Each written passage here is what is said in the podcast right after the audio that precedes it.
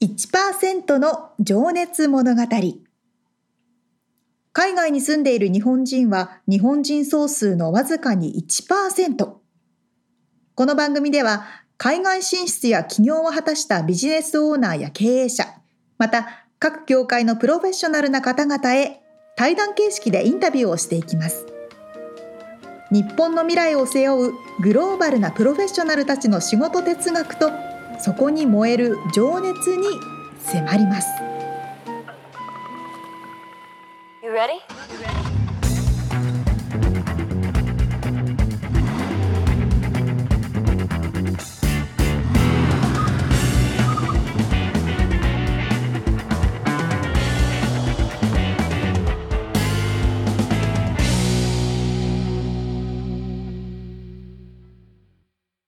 こんにちは。こんにちは。1%の情熱物語182回でございます。はい、先週に引き続き、沙織ちゃんは日本で、僕はロサンゼルスで、ズーム収録になってるんですが、そうです。あの、俺最近気になっていることがありましてですね、あの、日本でマリトッツォっていう食べ物が流行ってるんですか？何？マリトッツォ？ああ、沙織ちゃん知らないか。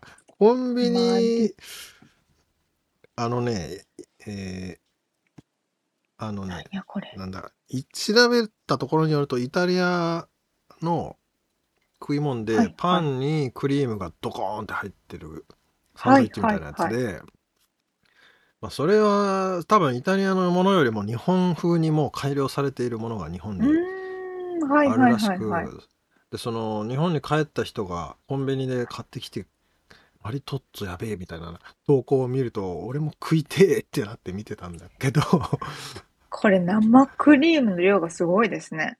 そう、それでさ、セブンイレブンかな？たい焼き、たい焼きマリトッ、あ、じゃあ、どら焼きマリトッツォっていうのがあってさ、ちょっと調べてみて、それやばいんだ、それが。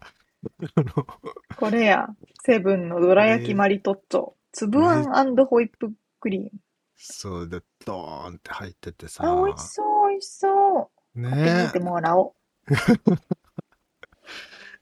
それがなんかやたらマリトッツォ、マリトッツォって目につくようになっちゃってさ、なんか流行ってんのかなとか思ったんだけど、そんなことないのかね？ねもう、あれですよ、日本のコンビニのいろんなおしゃれなもの、美味しいものありますよね、スイーツたち。いや、もうこのマリトッツォめちゃくちゃ食いてんだけどさ、さすがにこれ、買ってきてって言っても言え、ねぐっちゃぐちゃになって、ドロドロになって。えー、そろそろ行くんじゃないですか、LA に。食べたい。誰か運んでほしい。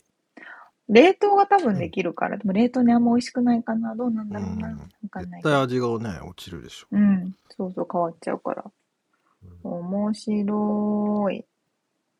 えー。あ、沙織ちゃんも帰ったばかりだからね。そうなんです。そのうち目にするかもしれない。このうちちょっと目にしたら見てみ、食べて感想をお知らせください。はーい。さて、本編に入っていきましょう。はい。一人の方のインタビューを4回に分けてお届けしているこの1%の情熱物語。え今回はですね、面白いです。書道アーティストヒップホップダンサーでいらっしゃる吉田邦春さんのインタビューの第2回目です。はい。先週までがね、その、まあ、今の活動ですね。ダンサー、日本語教師、書道アーティスト、えー、まあ、映画も作るっていうね。そして、まあ、今回が、えー、生い立ちから、えー、今の活動に至るまでの紆余曲折を伺っております。うんうん、はい。では、早速聞いていただきましょう。はあ、この紆余曲折って使い方合ってた今。うん、紆余曲折。合ってるいろいろあるよっていう。そういうことだよね。はい。じゃあ、お願いします。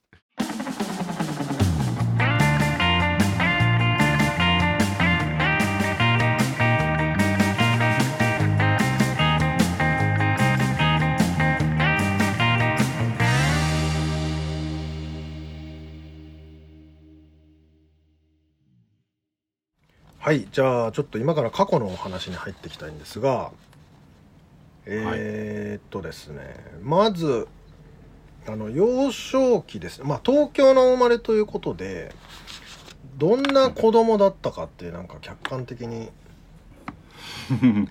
そうですね。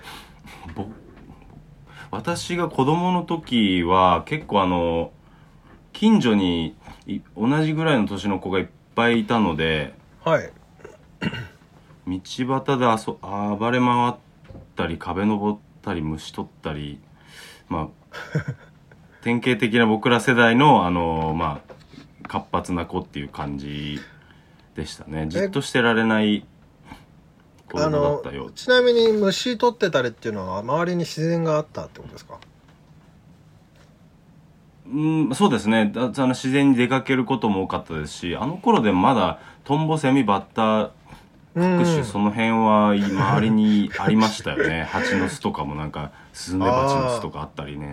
あまあとぼ僕大田区なんですけど、まあ、その辺にはまあある程度ありましたね、うんそっかそっか、じゃあまあいわゆるわんぱく小僧みたいな。そうですね。そうですね。もういろいろ迷惑かけたと思います。1歳で膝膝真っ二つに折れ折れちゃったりとか。マジっすか？何高いとこから落っこ落っこっちゃって。あれれれ、えー、そう23歳ぐらいで交通事故に遭うとかねいろいろ迷惑をかけてましたね。まあやんちゃな。衝動で動くっていう意味では変わってないと思います。そうですか。ちなみに書道は何歳の頃から？書道はえっとあの僕の今今もつながってるんですけど、まあ、大先生に会うのが5歳、5歳ですかね、い一般的に小学校1年生入る頃からぐらいですかね。幼稚園うーん。うん。ただ一応僕の、えっと祖父とうん。ちょっとプロフィール間違ったかもしれない。祖父のえっと妹さんがあのどちらも書道のあの先生だったんですね。明治、はい。大正大正生まれかの方で。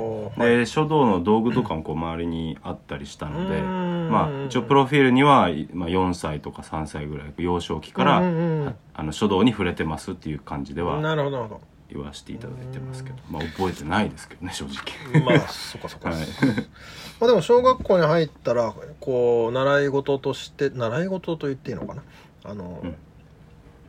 それはでもいわゆる習い事自らが希望してっていう感じなんですか？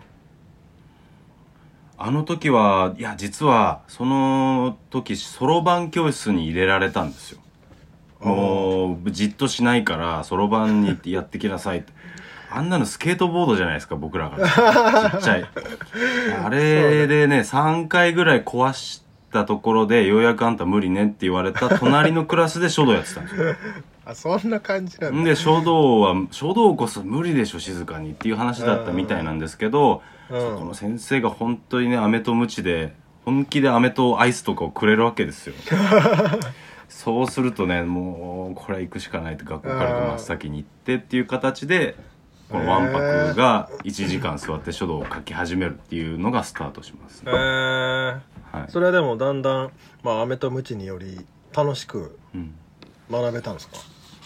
そうですね。年子の弟がいるんで2人いつも競争競争して、ね、うんスポーツとかを何でもやってたんで 書道もこう級がね上がっていくっていうのがあったんで、まあ、それが唯一こう弟と勝負してとか、まあ、そういう感じでしたかね。うん。なるほどね。実は僕は年子の兄がいてねやっぱりライバルでしたよ。何につけても。うんそうですか。まあちなみにその幼少期の頃の夢ってのはなんか何になりたいとかあった？ありました？その時は本当にあの昆虫博士になりたいって書いてましたね。あへえ小学小さい時から6年生ぐらいまでうんあんな大きくなるまで言ってたんですね。多分書いてましたずっとそうやって。じゃあ本当に虫好きだったんですね。そうですね。だ実家帰ってきて今整理してたんですけど、やっぱあの昆虫採集したやつが出てきてもう3020何年前の。おお綺麗にな綺麗なそう標本。はいあ標本。へいまだに綺麗に形があるんですよね。ちゃんとあのあれ標標本にしてたんですね、うん。すごい。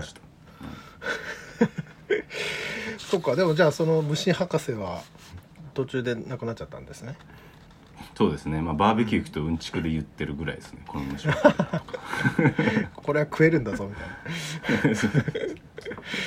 そうかそうか。じゃあそのまま小中高高まで。そうですね。高までは行ってます。うん大学でダンスを始めるのでちょっと一回書道書道からはふと離れることになりますね。おおそうなんですね。はい。それは何かきっかけがあったんですか？ダンスを始めるあ大学の時に僕まだバスケ部ずっと入っててはい。大学はに日本体育大学に行ったんですけども、まあ、大学でバスケ部のセレクション受けて入ったんですけどちょっとあのー大したものではないんですけどちょっと心臓のなんかこうあんまり心肥大があってあんまりスポーツしない方がいいよって言われててじあゃあ大学で何したらいいんだろうって部活が命で高校もやってきたんでどうしようかなって言ってたら友達があのダンスしようよって言われてうん。でダンス部に入っていったのが最初ですね。ダンスもまあまあ心臓使えそうですけどね。そうなんですねそうじゃんって結局思ったんですけど もう始まったらもうのめり込んじゃってて。日体大に入ると結構みんな女の子みんなジャージとかスウェットとかでお化粧もしてない、一般大学とちょっと雰囲気違ってたんですよあの子あとー。だからダンス部にいる人女の子とか可愛いし。いやこれいいなあモテるかなとかいうのが最初の動機だったんですけどね。誘ってくれたし入っちゃおうかなみたいな。うん。ああそうないんですね。たらのめり込んで。そうなんですよね。大学から始めてそれで日本一まで行っちゃうんですねすごい。なまあそうですね。のめり込むと本当に毎日毎日遅くまで練習して週末はクラブに行って、うん。こうナンパじゃなくて汗びっしょりになって着替え持ってって帰るみたいな。マジな人。体育大だからしょうがないでしょみたいなになっちゃってる。そんな感じではい。でもじゃあそれはその時はダンスに100%行ってて書道はやらなかったってことですか？そうですね。その時は本当にダンスに全て時間をつぎ込んで大学の学費までつぎ込んじゃったぐらい多分ダンスばっかり考えてましたね。そうなんだ。書道は別に、まずその頃はなんだろうな。こう書道プロの書道家とかアーティストになろうとかっていうのもなかったってことですね。なかったですね。ううんん。うーんそっかそっか。じゃあ大学はもうダンスにのめり込んでその後はどうされたんですか？えっと、大学卒業して、えっと、茨城の水戸市の市役所に入る就職。ですね。就職して、うん。はい、でその2年間で茨城のダンサーと知り合うんですねなるほど。市役所って5時におきっかり終わるんで終わって、えーしまあ、仕事ちゃんとやりますけどやってからもうそのままダンス練習行ってイイベントに出たりバトル一緒に出たりっていうその仲間たちとそのゆ3年後になるんですかね。えっとそあの日本の大会で優勝するチあーあムがそこで出会う。はい。あじゃあもう社会人として働きながらダンスを続けていらっしゃって。うそうですね。本当に好きだったの好きなんですね。そうですね。そっか。ダンスの醍醐味って 国さんにとっては何何なんですか？これも自由に表現してるっていうのが一つあります。確かにあのダンスのスタイルの、あのおベースはあるんですけどそれをもとに自分がどういうふうに音楽にアプローチして踊るか。うん。ダダンスバトルっていうのは音楽をかけかけてもらっててそのかかってる音楽に対して、えー、と表現して戦うんですけどどっちが優れてるかをし争うんですけど。まあいわゆるフリースタイルでどどんな風に踊っても OK っていう、そうですね。うん。じゃあそこもやっぱり表現なの場所なんですね。表現はいそうですね。うーん。なるほど。ちょっとあの皆さんにこれ聞いてる質問なんですけどなんか人生であの衝撃を受けた出来事やこう転換期となったエピソードがあれば伺いたいんですけど。転換期。あでも転換期そういう意味で言うとダンスじゃないかなと思いますね。に出会ったことそのものが、そうですね。やっぱ大、うん。体育大学に入って体育教師になるっていう気持ちが結構大きかったんですけどはい。そのダンス大、うん、世界大会とかで優勝したりする後にロサンゼルスにすごい惹かれていって、うん。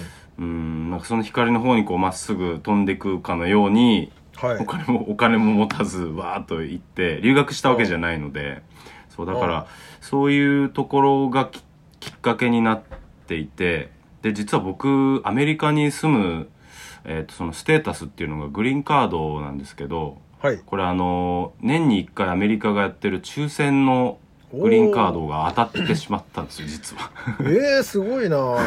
むちゃくちゃラッキーというかこれはもう行くしかないな。もう僕はダンスのおかげでアメリカに目が向いていてでその時に友達が「うんこれちょっと写真撮って履歴書送るだけだからやってみ」って言われては写真撮って送ったのが当たってたんですよね。い一発目にですか？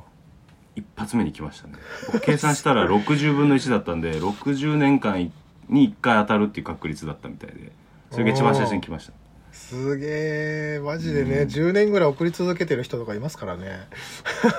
全然当たんない人は当たんないですけどそこに繋がってったんで多分ダンスがなかったらそんなちょっとビビって海外とかも行けてなかったんじゃないかなと思いますね。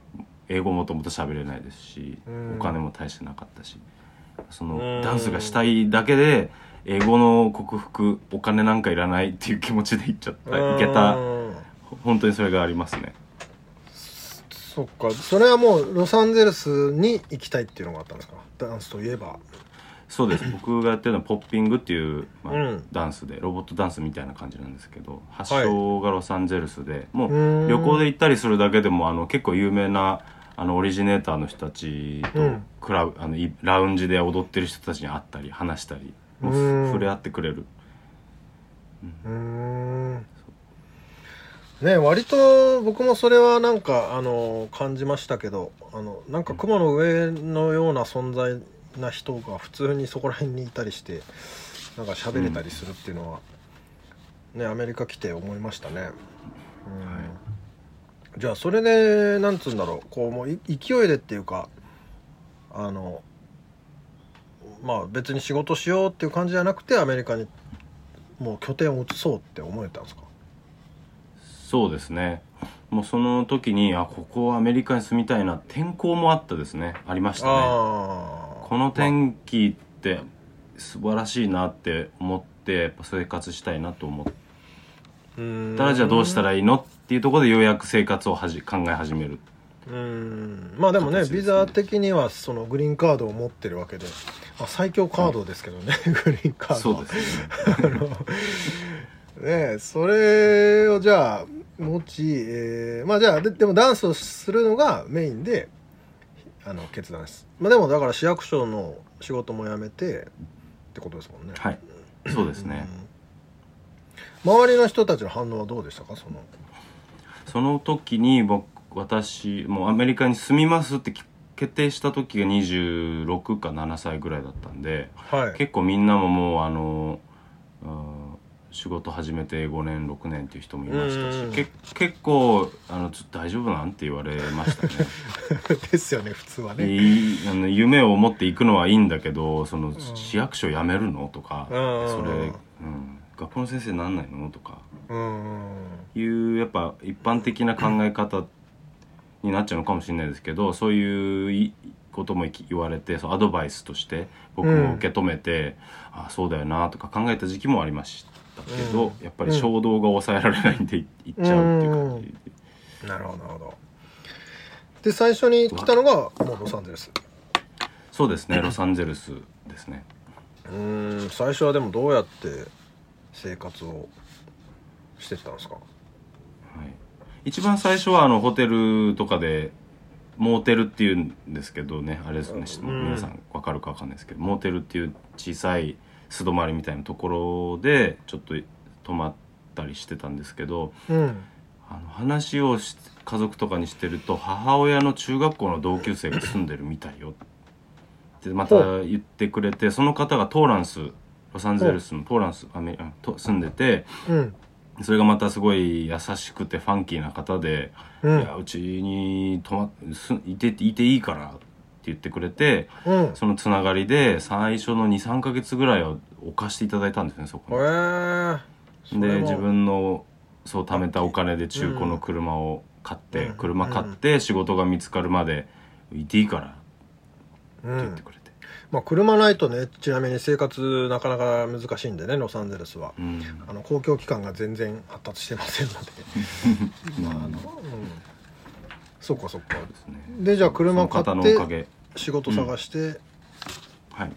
すぐ見つかるもんなんですかね？やっぱり最初は本当にあのみんなが通るような感じであのクレイグスリストみたいなのとかあとビビナビ、日本の、うんうんうんああいうネットインターネットでのその情報をうん求人情報ですね。はい。探しましたね。うん。どんな仕事に就いたんですか？えっ、といろいろ面接行って入ったところは英語の語学学校に入りました。そこで、はい、せか世界中から来る英語勉強したい人が来る、まあ、語学学校でえそこで僕はあのハウジングコーディネーターとアクティビティコーディネーターっていうのをしていて学生たちの活動のこうディズニーランドとかねラスベガスとか、そういう企画ができるということでその、たまあ、立場を十分にはあの利用させていただいて行きたいところに行くっていう。でも学生もねもちろん行きたいですから、あのーみんなでじゃああのサンディエゴ行きたいって言ったら集めてその分バス借りて、あであそこでそこでなんかこう別にビジネスではないんですけどやっぱやりたい人が集まるとそういうここ活動が行動が起こせるんだなっていうのをすごい実感して、うん僕は率先して営業じゃないですけどみんなのとこ行って今度あの雑誌に載ってるここ行ってみたい行ってみたい人とか言って言って俺連れてってあげるよとか言うと「はーい」って言ってまあそれをまあちゃんとね起案書に出してあのね、保険とかもちゃんとやりますけど、うん。そういうのをちょっとやってアメリカをたくさん知るはことができましたね。最初の2素晴らしいです年間ぐらいですかあじゃあ旅行のコーディネーターみたいな感じになってたわけですね。そんな感じですねはい。あそれ楽しそうだな。ディズニーランド40回40回ぐらい行きましたよ。もう行きたくないですけど。その時ってでもあの英語は学ばれたんですか、さあ実はねその時そう書いたり読んだりっていうのもほぼできなくて結構、本当に英語の点数は低く方だったんでうん。ただ話すのに関してはあんまりこう、うん。ちゃんと話そうとか話せないからちょっとっていう引け目があんま僕はなくてつ伝えたい方が前に出ちゃうんで、うんうんうん。あの極力いろんなしできる言葉を使うのと同時にあとは学校って大体同じことの繰り返しなんですね言う言葉っていうのは仕事してるとはいはい。皆さんなんかこうふ腑に落ちると思うんですけどうん。営業したりとかすると同じことの繰り返しなんでそこで話す練習をしてうん。でそうですね僕そう発音とかもダンスの友達と話してる時にうん。話してたんであんまりこううん。自分の中でそう苦労したという感覚はないんですけどちょっとずつ覚えていくっていう感じうになりました、ーん。そっかそっか。じゃあそこにもうあのなんかビビりみたいなのはもうなかったんですね。なかったですね。で逆に留学ねするような時間とお金もちょっとそこに自分があねこうスペース作れなかったっていうのもあったうんですけど、ん。うん。まあでもねダンスってやっぱり言葉を超えるやすいものですもんねうん、そうですね。あの喋らなくても友達になれそうな感じしますもんね。そうですね。もう「イエーイ!」って言ってて、ね、最初そんなそれだけでしたね「クールクール!」みたいな感じの「イエーイ!」だけいやでもねダンスができてそれを見せることができたらもうビビるわけですよね向こうは。ああマジか。そうですってなるわけね。もうできるじゃねえかっつって、はうんそれだけでねリスペクトですもんね。い。そっか、じゃあそこからまあなんとかこう生活を始めていって今のこの活動状態に至るまでっていうのはまあまだねそこから書道が復活した話は出てこないんですけど、うん。書道はいつちなみに復活されたんですかね？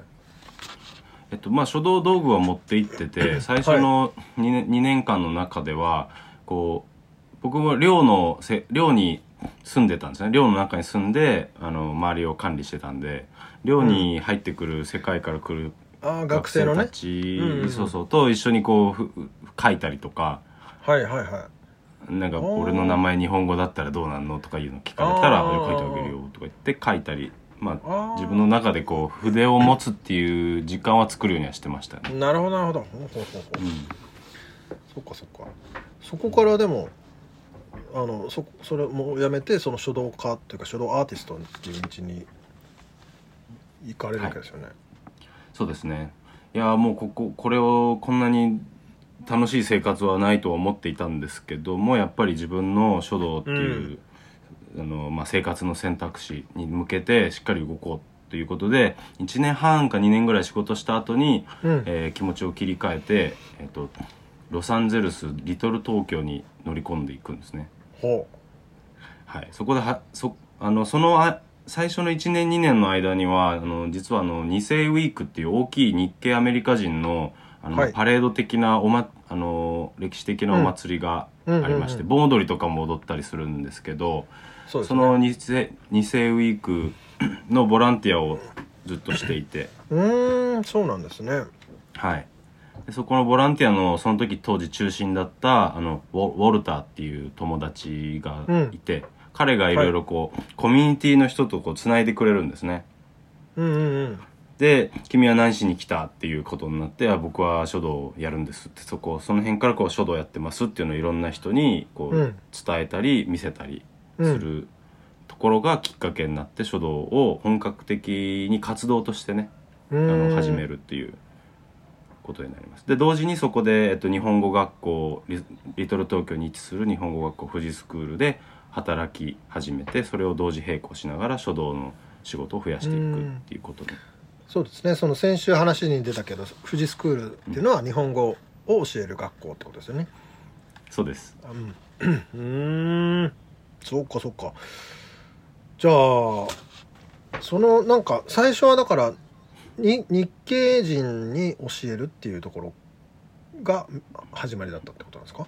日系アメリカ人ええ書道書道は全般的にはあのくくりはないんですけど、うん。日本語学校の方は結構学生さんがアメリカ人が多いんですうね、実は。日系アメリカ人の方っていうのは結構補修校とかあの昔古くからある日系の学校に行く方が多かったりうん。するんですね、僕うちその富士スクールはあのお昼ぐらいから開けて夜までやってる大人向けですどちらかというと。子供もいますけど大人向けのとこなんであの、すえーとまあ、ソニーで働いてる人とか、うん。そういう日系のかの会社に入ってるような人とかあともしくは日本に行きたい漫画を読みたいうん。アニメが大好きカルチャーが好きこういう人たちがメインでう来ています。なるほどなるほど。そういうことですね。じゃあそんな感じでじゃあ今の仕事まで至ったっていうことでちょっとね、はい。あの時間があのーすいません。いろいろ聞きたいことあるんですけど あのはい。次のセクションに入っていきたいとここでちょっと思います。はい、ダン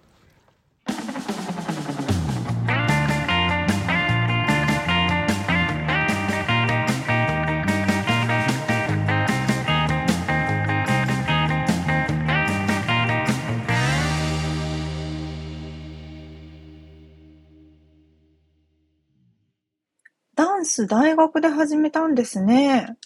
ねえそれで日本一ってすごいよねそういうパターンもあるんだと思って。うんなんかこうダンスってちっちゃい頃から自然に学んだリズムで行くみたいなイメージだったから、あねえ、なんか南米の人とかすごいもうちっちゃい頃から体に染みついたリズム感があるじゃないーですか。そうだよねまあでもすごいな。バスバスケットボールはねずっとやってたって言ってたからまあそういう体を動かすことはやってたんでしょうね。まあ基礎はできてたんじゃないかなだから、へえまあ、しかも日体大ですからね。ガチ中のガチ。ガチでね。それでクラブに来て踊られたらちょっとビビるよいや、ねマジで。女の子たちも、えみたいな。いや、なんかめっちゃ踊ってんだけど、みたいそうだよねいや、あへの、ーそうそう。で、ちょっとね、ごめんなさい。あの、これ、今回ね、あのー、クニさんに2時間という枠をもらってインタビューしてて、うんうん。ちょっとね、割とペース配分が難しくて、結構バッサリ話を切っちゃってたんで、あの、ちょっとそれだけ、うんうんあの、お伝えしとこうかなと思って、すいません、ということで。確盛りだくさんでいっぱい聞きたいことがありすぎて。なかなかね、そうそう、進行しながらだとね、早くしないとなと思いながら、確かに確かに大変だっ。たんですけどね。えーしかし、あれだよね、あの、グリーンカードにも当たっちゃってるってのもね、すごいんだけどさ、まあ、それとあの、あれよ、本当よ。市役所勤めで、ねそっからアメリカ行きを決意するってのも、すごいよね。誰がびっくりしたって、水戸の市役所の人たち？多分ね。本当だよね。もう、うん、本当ですかって言いたくなっちゃうよね。何するんですか？って。そうそうそうそうそうそうそう特に決まってませんみたいな。まあね、でもそういうことがね、枠を超えていくっていうことなんだと思いますけど。いいですね。固定概念にとらわれない感じが新しそういクリエイティビティを生み出してるんでしょうね。そう。ね。沙織ちゃん、ちなみに、二世ウィークって行ったことありますか、あります。おお、お祭り？そう、お祭り、あうの、ん。食べ物屋さんとかもいっぱい出ててね。そうなんですよ楽しいね。、楽しい。楽しい。で、うちのね、妻もね、あの、民謡やってるんで、そこでうん民うん。謡を歌わせてもらったりとかしてたりとかね。はいはい。その、えー、日本の、だ。うん、あの、年によっては、あれに、うん。あれいつだっけ、5年ぐらい前はねぶた祭りのね、あのええねぶた来てたんだよね。あれもすげえなと思う。それは見たかったな。そう、なんかあと、いろんなね、日本の文化がそこで、こう、紹うん介され、うん。されつつも、う。うんんうんうん。ね、その日系アメリカ人と呼ばれる、まあそのアメリカ人ですから、やっぱ日本語話せない人も中にはいるし、うん。あのーまあルーツは日本にも半分あるんだけど、まあ半分っていうかうん全部か。うん。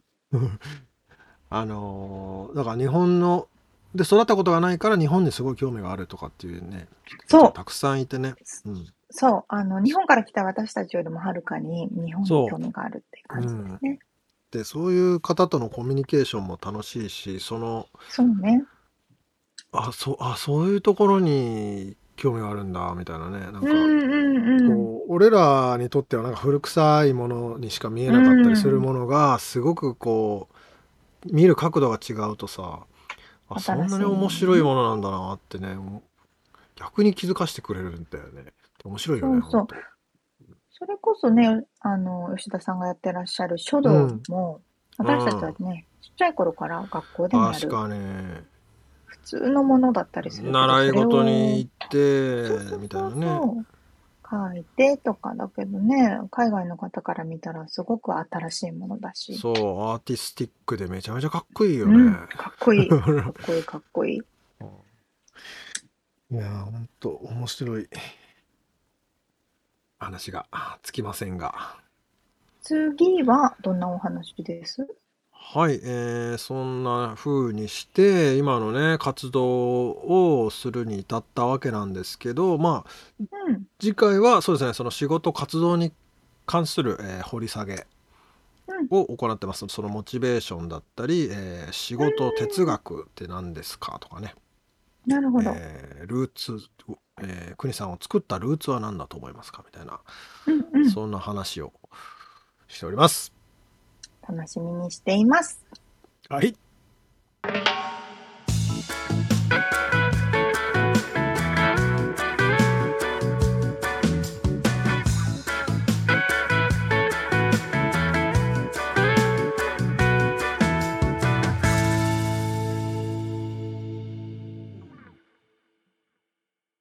リアルアメリカ情報よこのコーナーでは最新のビジネス生活情報をアメリカ・ロサンゼルスよりお届けしてまいります。今日はですね、毎回恒例となっております。アメリカにインターンでいらっしゃっている方とか、OPT でいらっしゃっている方のインタビューなんですけれども、プレミアムスポンサスカイア様のご提供でこのコーナーを進めさせていただきます。えー今日はですね、ニューヨークのアパレルのセレクトショップにて OPT をされていらっしゃいます。あやさんです。よろしくお願いします。お願いします。お願いします。ちょっと簡単にあやさんの方から自己紹介をお願いできますか？自己紹えっと、自己紹介、20今24歳で2年前にニューヨークに来て、うん。で、2年半前か、2年半前にニューヨークに来て、こっちの現地の大学であの associate degree を取ってから、今 OPT をしてます。なんか多分 associate degree ってわかんない方も多いと思うんですけど、どういうものなんですか？なんか一応、その、あの、一応なんかその degree っていうか、その、なんていうんですか、学士としてもらえるんですけど、その中あの、 bachelor degree 4年間大学卒業してもらえるのじゃなくて、2年間行って、はいで、。その、一応、準学士っていうその称号をもらえるんですよ。へーなんか certificate じゃなくて、その一応準学士っていう称号をもらえる。それがなんか associate degree になります。あれですかね、日本で言うと短大みたいなことかな。みたいな感じです、多分。はい。へえなるほど、なるほど。はいそれを終わって、今は OPT で働かれてる。はい、そうです。なるほどな。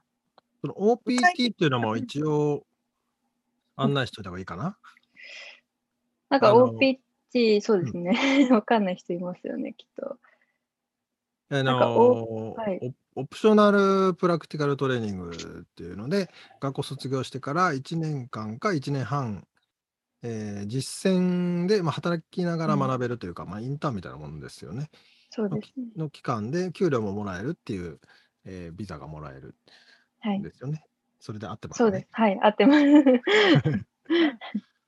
はい。OPT ステムっていうのもあって、ステムはこう理系の方ですよね。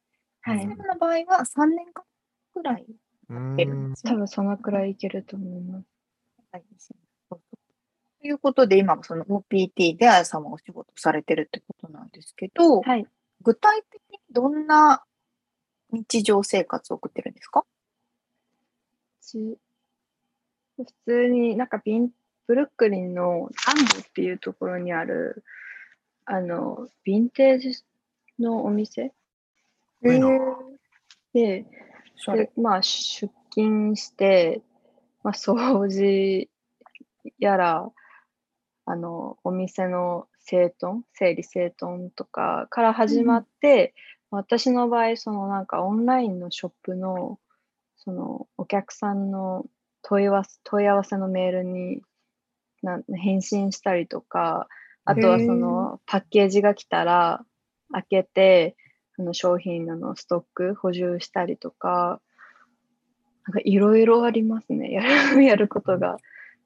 一概にこれをなんかいつも同じなんかやってるっていうよりかは本当なんかいろいろ一日いろんなことをして仕事してます。そのアパレルのね、セレクトショップってことでしたけど、じゃあ店舗もあってオンラインストアもあるってことなんですか？そうですね。うん。店舗、なんかコロナがお始まってからオンラインストアも本格的にやり始めて、うん。で、なんか日本にも最近お店がオープンしたので、その日本に荷物を送ったりとかのやり取りとかもしてます。うーん。ええいいですね。結構多岐にわたった、うん、仕事ができるっていうのは。はい、そうですね。へーじゃあ、ちょっと最初に戻ると、もはいともと海外に興味を持ったきっかけって何なんですか？もともなんか中学生とか高校生の頃から留学結構してて、へえで、そっからまあ普通にもともとその英語とか海外に興味があって、で、なんかその日本の大学卒業して、その就活か、日本大あ大学卒在学中に就活してたんですけど、ちょっとなんかもうちょっと英語勉強したいかなと思って、うん。で、あの、服とかアパレルとかにも興味があったので、もう来ちゃえと思って、ニューヨーク来ちゃいました。へーその中学生の時とかに留学してたとか、昔留学してたっていうのはどういうところなんですか？本当イギリスとかアメリカとか、オーストラリアとか、なんか英語圏、あ、すごい。はい、留学してましあ、じゃあ、いろんな英語圏の経験がある中で、今回その、アソシエイツデグリーを取るためにアメリカ、ニューヨーク選ばれたのって何か理由があるんですか、た。なんかこれといって、すごいなんかうん。深い理由があるわけでもなく、ただ、あの、ニューヨークって ファッションがすごい有名だからっっていうので、単純にそのだそそのだけの理由で来ちゃいます。実際に来てみてどうですか？あ東京とちょっと似てるかなと思いました。なんか忙しい街というか、なんかみんながせわしなく動いてるって感じですね。確かに。ブルックリンって。うん。あごめん。ブルックリンってなんか、どういう街なんですか？なんかよく名前は聞いてか かっこいいイメージな感じなんですけど。うん。結構なんかその古着とか、うん。やっぱなんか、なんだろう、ストリートカルチャーっていうんですか、なんかよくあの、はいはいはい。壁に絵が描いてある、なんか建物とかわかりますかそういうのがいっぱいあったりとか、まあ、おうんおしゃれなカフェもありますし、なんかちょっと芸術っぽい、なんかおしゃれな街って感あじへえなるほどアーテ。ィストさんが多いアーティストがさんが多いと思います。うーん。う、うんん。へそえっか。LA で言ったら、ファッションディストリクトみたいなところかな。かなアーティストディストリクトってのもあるけどね。そう、あう、んそうなんだ。へえなるほど、なるほど。そんなおしゃれなところで働いて いらっしゃるということで。はい。実際にそのニューヨークで生活されてみて、まあ、他のね、はい海外での経験もおありだと思うんですけど、日本と違うななんて感じたこととかあります？日本と違うななんだろう。他の国とでもいいですし、他の都市ととかでもいいけど。う、んうん、そうね。イギリスもオーストラリアも行ってるしね。ね、それぞれ違いそう。多様性が入り混じってるってか、なんかいろんな国の人がいるから、なんか、僕は LA も多分大きいし都市なのでそうだと思うんですけど、うなんかね、いろんな国のスーパーマーケットがあったりだとか、うん。ね、いろんな人がいたりだとか、本当なんかね、なんか日本人もいるし、もう中国人うんも韓国人ももう、なんだろう、もう本当いろんな国の人が集まっ、一気に集まってるって感じのうん、街だと思う。ごちゃ混ぜね。うん、ごちゃ混ぜに。やっぱそれってアメリカならではなのかな？オーストラリアとかイギリスとかって大都市でもそこまで多様性ってないんですか？なんかイギリス行った時は、そんなに日本人、なんかもういる、なんかそんな多分、アジア人とかあんま見なかったね。今はちょっとどうかわかんないんですけど、私が行った時はそんなに見なかった気がしますね。ねでもなんかそういう他の人種のスーパーとかに行くだけでも楽しいですよね、いろいろ。楽しいです。なんだよこれみたいなのいっぱいあるから。確かに確かうんに。あの、もともとね、その海外留学されてたって英はい語はスキルをお持ちだったと思うんですけど、その実際にお仕事を英語でされていてはい。る、されてるってことですよね？はい、そうですね。お実際に英語を使ってのビジネスってどうですか？まあ、つまずく時もありますけど、そのなんか従業員の同じ同僚のうち4人ぐらいが外国人、アメリカ人。ん。なので、本当わかんない時聞いたりとか、ううんうん。だからなんだろう。ね、ビジネスとかでもやっぱ難しい単語だと結構ね、理解ができない時もあるから、うん。そのなんか同じ似たような単語の違い、意味の違いとか、うん。そういうのを聞けるから結構いい環境にいるなと思います。うんね、本当そうですよね。うん。ね同じ意味の単語でもこれどっちを使うべきなのかうん、みたいな のうんがあったりするので、うんえー確かに、確かにうん。えー、今回はその最初学生として来ているわけじゃないですか。はいそこから OPT を探すっていう時は、はい。こうエージェントさんはスカイアスさんを使われたと思うんですけど、どういう流れで OPT の就職までたどり着いたんですか、なんかもともと、その自力でなんか大学の、なんかね、そういう、なんだろう、就職相談セン、なんか窓口みたいなの使って、OPT 探そうかなと思ったんですけど、ちょうどうん。コロナがかぶっちゃってて、あね、コロナがまだ収束っていうかな、まだしてない、なんかまだ落ち着いてない時期でうん探し始めたので、なんかあんまなかなか見つからなくて、うんで、なんかその、なんだろうな、見つけたとしても、本当無給とか、えー、なんかい、辛い。なんか時給7ドルとかが結構多くてアパレルの場合。それ違法じで、ゃなないんか、違法ですよね。あの完全に。なんか OPT 無給もあ OK なんですよ。無給か。でも OK なので、まあ、そういう会社が多くて、で、どうしようかなと思ってた時に、ちょうどスカイアスさん見つけて、ううんスカイアスさんの場合、その有給の、あの、有給でもらえ、なんだろう、できる仕事をなんか紹介してるって見て、あーちょっと、ちょっとここ相談してみようかなと思って、で、ちょうど見つけて、まあ、ちゃんとしたお給料もらえるところ、インターンを見つけて、で、面接して決まったって感うーんじですねじ。ゃあ結構スムーズですね、スカイさんに紹介してもらってから。そうですね。やっぱり、ね、そ、あの、私より多分いろいろその仕事のね、あの、うんうん。ね、アパレル関係で結構仕事紹介してもらえたので、うん。やっぱ一人だと使ってなかったから。うん、そうですね。希望通りのところにはい、働けるようになったっていう感じですか？そうですね。おーよかったよかった。はい。よかった特ですにね、コロナ禍とかだと自分で探すの大変ですよね。特にアパレルとかだと、ね、無給が多かったりするので、うんうんうん。と良かったですね。ちゃんと見つけれて。ねはい。そうかそうか。こういうふうにあやさんみたいに、その、インターンのために、あの、スカイさん通して日本から来るって方もいれば、こう、現地でね、OPT のところからもお手伝いしてもらえるっていうことですね。うんねうんうんそうですね。なるほど、なるほど。実際に OPT をされて、学んだことってどんなことですか？学んだこと。なんか、企業の面接みたいな質問。学んだこと、なんだろうな。学んだこと、ないっぱいありすぎて絞れないというか、なんだろう。確かに。うん。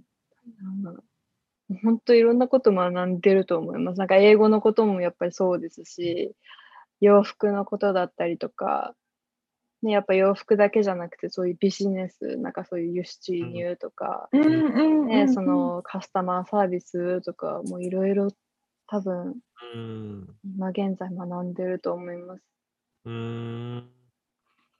今後のね、将来、あやさんがうどうん。していきたいかにね、つながっていくようなそうそうそう。学びがあるあったらいいですよね。はい。うん。本当に。まあ、ちなみにどういうその将来像っていうかビジョンがあるんですか？将来。と私、今月中に入籍して結婚するので、あちょっとそれが終わってから考える って感じになりました。どうするかどうおか。めでとうございます。ありがとうございますインタビューしてるとそういう話多くないなんか多いね、多いですね。入籍します話。はい。お相手はどういう方なんですか？こっちの人です。こっちのアメリカのはい。そっかそっか。じゃあ基本的にはアメリカに住んでって感じですね。そうですね、多分。もしかしたらうんうん日本ちょっと行くかもしれないし、ちょっとまだそこら辺はどうするかうんうん。わからん、仕事次第でもありますし、うんうん。まだ具体的には決まってないうん状況ですね。わー。そうなんだ。はい。そしたらじゃあ今はそっちの方に集中してって感じですね。そうですね、ちょっと いろいろ。はい。えちなみに OPT はいつまででしたっけ？来年の5月までですね。22年の5月ですね。はいうんうんそっかそっか。まあね、その頃にはもう日本との行き来ももうちょっと楽になってるかもしれないし。そうですね。もうちょっとコロナが落ち着いてうん欲しいですね。そうですよね。はい。そっかそっか。わあ、じゃあ最後に、えっと、はい今後、インターンとか OPT とかを考えている、興味があるっていう方に、簡単にメッセージをお願いできますか？メッセージ。簡単なメッセージ。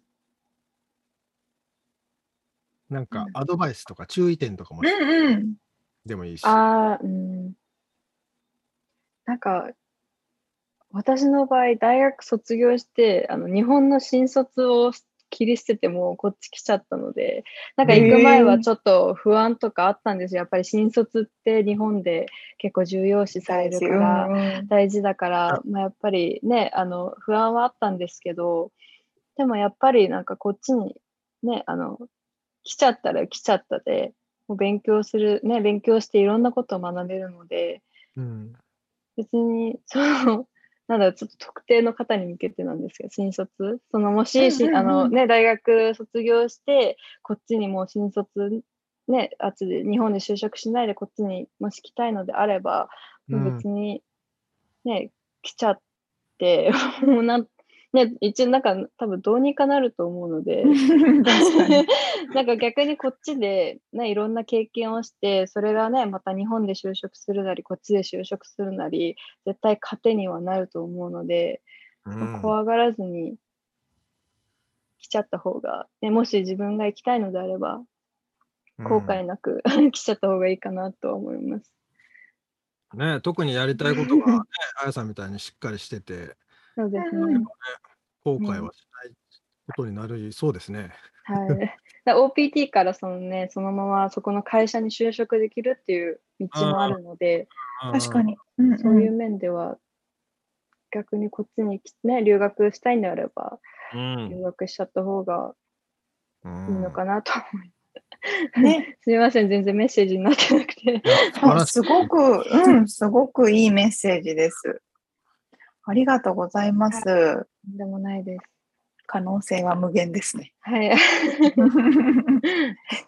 ということでですね、はい今回は、えっと、最後にあのプレミアムスポンサーさんのご紹介をさせていただきます。はい。スカイアスは世界6カ国11都市に拠点を置くグローバルエデュケーションブランドです。海外留学、スタディツアー、海外インターンシップ、ジュニアキャンプ、オンラインプログラムなどなど、グローバルへのきっかけを作る多彩な教育プログラムサービスを展開されています。詳細は www.skyas.global スラッシュ JA もしくは www.america-intern.com にてご覧いただけます。ということで、今回はですね、ニューヨークで OPT をされていらっしゃいます。あやさんにお話を伺いました。ありがとうございました。ありがとうございます。ありがとうございます。ありがとうございます。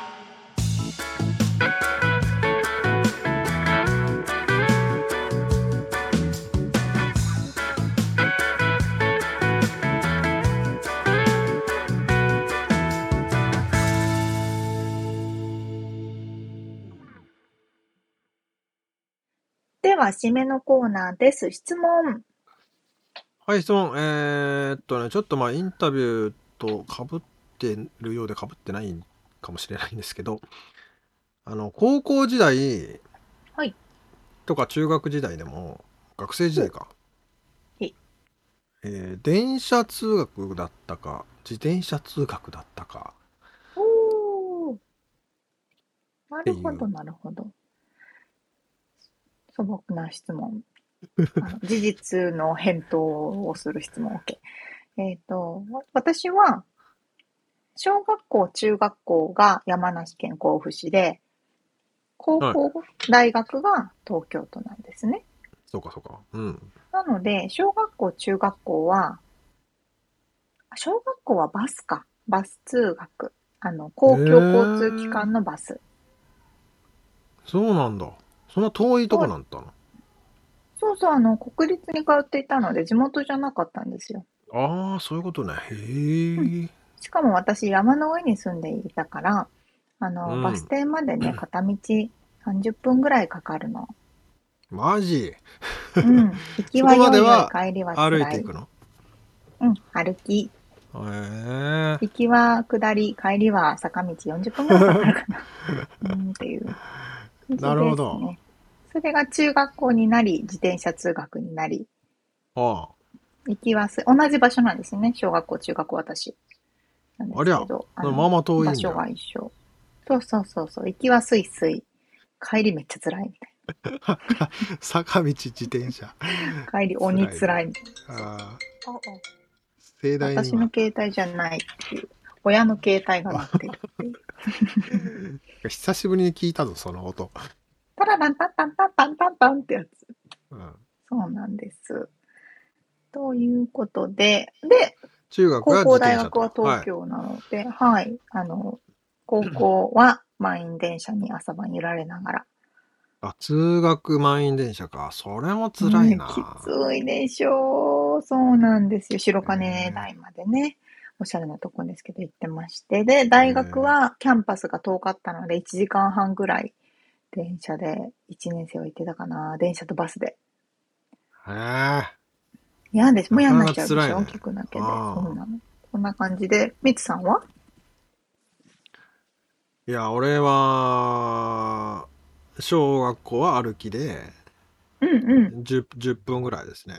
いいなぁ。10分かかんないかな。5分。憧れたわー。で、えー中学はもう歩きで、中学校はでも20、20 30分かかったのかいいな。な高校はチャリですね。ぁ。ああ、みんなチャリですよね、こ で、こね。た田んぼの真ん中を、あぜ道を、あの、虫がやたらと顔に当たるっていうね。ああ、わかる。わかる。パツンってむちゃ痛いですよね。くちゃうざあれねいんだよ。やっちゃう。でかいのもあるし、けど、細かいやつもちっちゃいのもあるるのか。鼻の穴とかに入ってくるね。ああ、わもかる。うめちゃ腹立つんだけどさ、あれ。部活の帰りとか多分もう汗臭いしさ、寄ってくんだよね。ああ、寄ってくる。田んぼに落ちた経験はなし。田んぼに落ちた経験はないけど、川に落ちた経験はありますよ。チャリマジですか？まあ、落ちたっていうかね、落ちて遊んでたんだけどね。友達とかさ チャリごと突っ込んでいったあるあ。るや。あるあるや。まあだから、な俺何が話したかったかっつうとね、その電車通学にすごい憧れてて、ああ、逆に？そっか。でね、電車通学のやつも一部いたのよ。遠い区から来てるやつらう。んその子らはさ、悠々とさ、なんか、あの、電車に乗ってさ、楽しそうなのね。まあ、俺もね楽しかったけど、でも、チャリで帰るのは辛かったから、なんか、そうそう。そうね。日本の冬のあのチャリとかの凍え寒いしね。寒さは尋常じゃないから。うん確かに、確かに。まあなんか、なんか、国さんの話聞いてたら、なんか昔のことを思い出昔のね、わかります。っていう、田舎あるあるをね。そんな話でした。いいですね。ということで、えー本編でお届けしたインタビューの内容とリアルアメリカ情報のインフォメーションはブログに掲載しております。podcast.086.com podcast.086.com または1%の情熱物語で検索してみてください。はい、そういえばね、皆さんにお伝えするの忘れていましたけど、先、先月ぐらいだっけな？先月かな？うんうん。あの、ウェブサイトをね、一応地味にリリニューアルしましている、していますはい、ので、そうでしたね。なんかね、マイナスがやたらと、あの、ちょっと不具合が出て、あの、開かなかったりしてたんで、うん、そう、それが今治って。ますので、またね、見たことない人もいると思いますが、チェックしてみてくれると嬉しいです。で、お便り、えーレビューをいただけると助かります。そして、おあれですね。あの、パトロンさんからのご支援もお待ちしてます。はい。ということで、今週も聞いてくださってありがとうございました。ありがとうございます。また来週お会いしましょう。じゃあね